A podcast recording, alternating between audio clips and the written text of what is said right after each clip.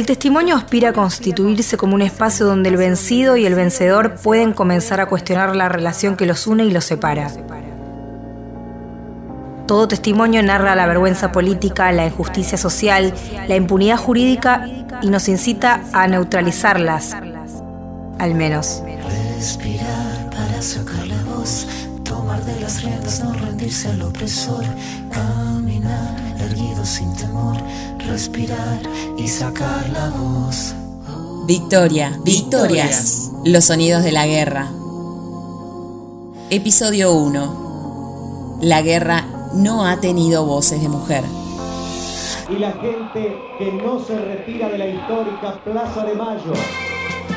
Allí están.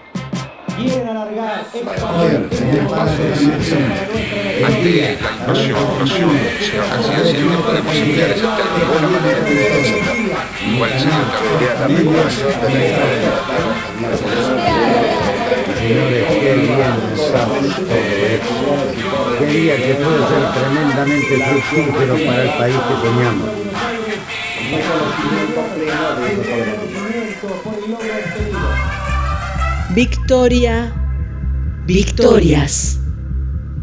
Vencer, triunfar. Las que vencen o triunfan. El enemigo tomó posiciones cercanas, mi teniente. Estamos cubriendo el repliegue de la tercera sección. En 1982, el 2 de abril, dícese que Argentina obtuvo una victoria sobre Inglaterra, una victoria bélica. Hizo rendir, por la fuerza de las armas y la amenaza de muerte o dolor físico, o de ejercer violencia sobre quienes, estando en el territorio físico de la acción, dependieran de los vencidos para sobrevivir o no sufrir dolor. Le ganó. Les ganamos. Logramos la victoria.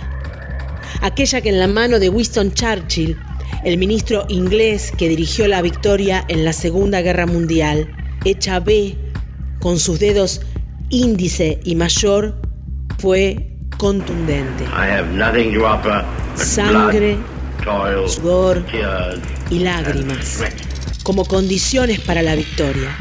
Victory. aquella que las miles de manos de la resistencia ante la proscripción de Juan Domingo Perón y el peronismo hicieron consigna en cada pared, en cada calle, en cada acto. Perón vence y vuelve con los dedos en B.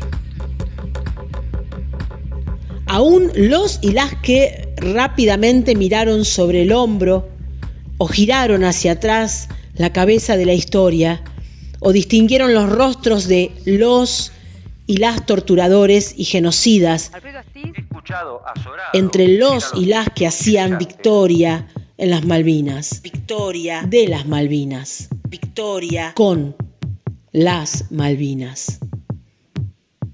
Aún esos y esas festejamos y festejaron la victoria. Aunque lo efímero haya sido para ellos y ellas mucho más efímero que para los y las demás, que solo festejaron, fueron ganando, escucharon al Papa, rezaron las consignas de la paz y un día, 74 días más tarde nomás, se dejaron enterar que la victoria ya no era de nosotros y nosotras, los y las argentinos y argentinas. Darlo todo por perdido. Allí comienza lo abierto. Entonces La victoria implica festejo, luces, algarabía y dejar de lado por un rato importante todo costo que haya implicado. Dejar de lado todo cálculo sobre lo que vendrá por un buen rato. silenciar a cualquiera que diga, pero, pero, la victoria puede ser efímera. El triunfar y vencer puede terminar. O, mejor dicho, como todo es histórico, como la historia es, toda victoria siempre termina. Aunque en algunos casos no es solo teoría sobre el imperio de la vida, sino todo lo contrario. La imposición violentísima de la muerte para protagonistas y testigos directos. En nuestro caso, el de las Malvinas, fue uno de esos.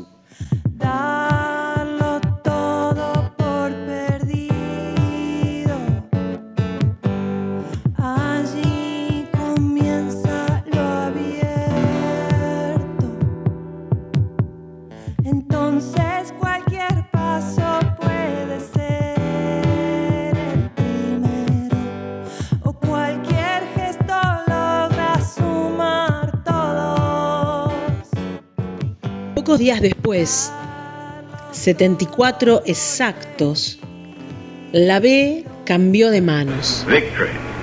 El Reino Unido de la Gran Bretaña e Irlanda del Norte, pero también los Estados Unidos de Norteamérica, y Francia, Italia, Portugal, Grecia, Holanda, y siguen las firmas europeas y anglófilas, todos ellos y ellas nos ganaron a nosotros y, nosotras, que somos argentinos y argentinas, y reivindicamos la victoria del 2 de abril, y buscamos teóricamente la victoria hasta el 14 de junio. 74 días exactos después, cuando el comandante conjunto de Malvinas, general de brigada Mario Benjamín Menéndez, rindió las fuerzas militares y a todos y todas los argentinos y argentinas que representaba ante el comandante de las fuerzas terrestres británicas y de todas las naciones que querían su victoria, Mayor General Jeremy Moore, a las 23.59, y que hoy, hoy mismo, varios y varias andan pensando en cómo lograr el fin de la permanencia de esa segunda victoria y hacerla nuestra. Pero ahora sin efemeridad, definitiva, hasta siempre. Ahora bien, es y fue la victoria, la primera y la segunda también, y las que vengan, una victoria, un triunfo, algo que se festeja y se debe festejar más allá de cualquier y de todos los costos necesarios. ¿Qué victoria andan, andamos buscando los y las que lo hacemos? ¿Es la victoria lo que hay que buscar en Malvinas por caso? ¿Es victoria la categoría que nos hará cantar, festejar, andar en la luz, hacer los cálculos vivos y para la vida, calcular los costos, todo? Postulamos que no, que tenemos que armar otros caminos, escuchando todos los, pero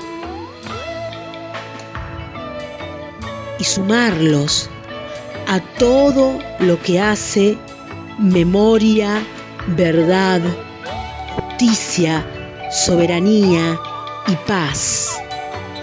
Juntas todas.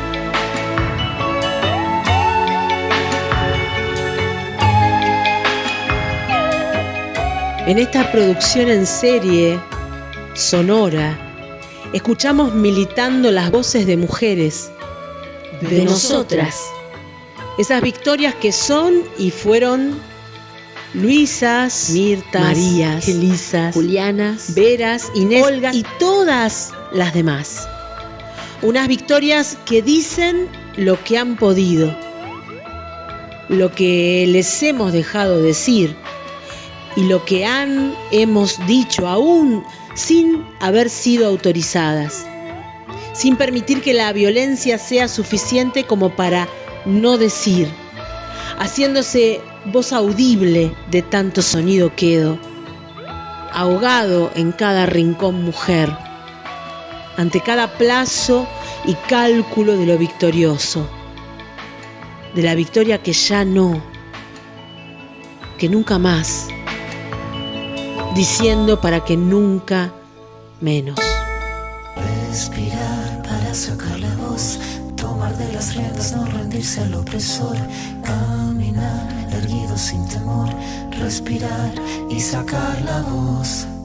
Victoria, victorias. Los sonidos de la guerra. Podcast en serie continúa la saga que comenzó con derrota y continúa con batallas tortura. Todos productos que componen el programa Comunicación Guerra. Es un programa de investigación donde conjugamos el análisis sobre los medios y las mediaciones que suceden en los momentos y territorios donde se producen las guerras, lo histórico y lo conceptual, procesos y significantes.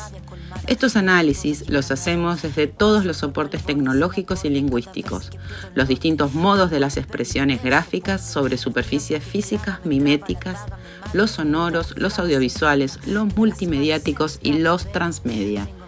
Tomamos casos y los abordamos desde procesos productivos que posibilitan su comunicación integral, activa, militante y consecuente con la idea moderna de lo democrático en nuestra contemporaneidad política, memoria, verdad, justicia, soberanía, paz. La situamos como parte de las contribuciones sociales, culturales y políticas que hace, hacemos en nuestra sociedad para con la obra del CECIM La Plata bajo nuestra entera responsabilidad. En esta ocasión, frente a la efeméride del comienzo de las acciones bélicas por Malvinas en 1982, hemos elegido hacerlo como una comunicación transpoética. Para mí, eh, Malvinas eh, es algo que, que está pendiente, que la sociedad hoy en día calla y que no sé por qué. Testimonio de Laurentina Alonso, hija de un excombatiente, abogada en la causa por torturas a los soldados en Malvinas y en los procesos de identificación de los soldados caídos enterrados como NN en el cementerio de Darwin. Que la sociedad tiene que, que volver a, a pensar si estuvo bien o mal la guerra, qué fue la guerra, qué trajo la guerra, eh, qué fue la dictadura.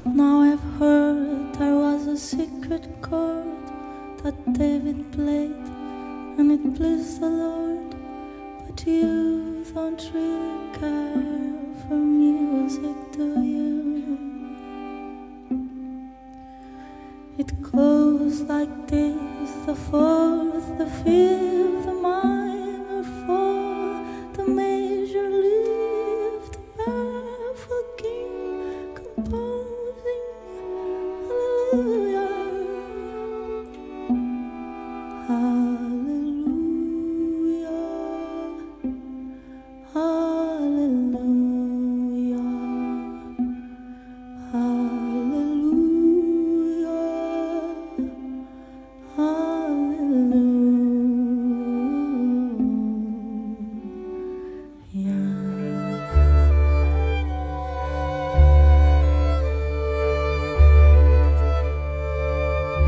Your faith was strong, but you needed proof. You saw her laughing on the roof, her beauty and the moonlight overthrew you. She tied you to a kitchen chair. She broke your throat. She cut your hair from your lips. She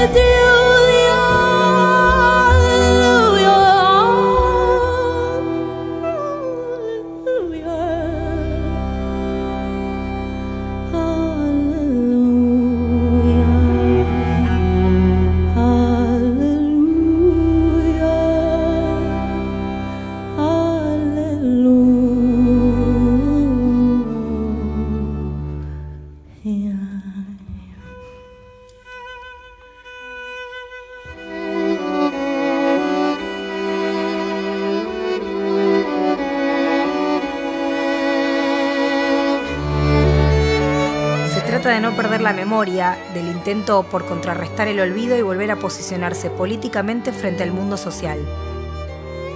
Todo testimonio es la crónica de un herido que está vivo, la muestra de una voluntad que narra.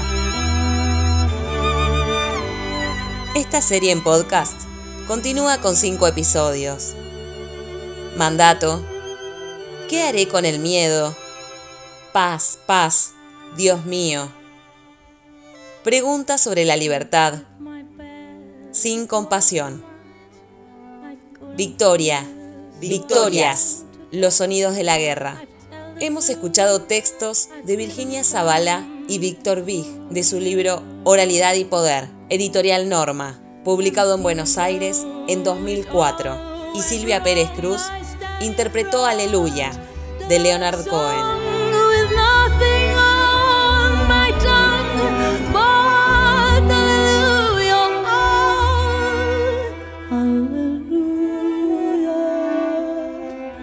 Hacemos esta serie desde el Instituto de Investigaciones en Comunicación, Carlos Giordano, Carlos Milito, Juan José Montero, Juan Milito, Paula Porta, Julieta Ballina, Camilo Giordano, Ariadna Alipi, Tomás Porta, Carolina Goss, Susana Tale, Paula Fernández Mubarak, Paula Rasenberg y Daniela Pal.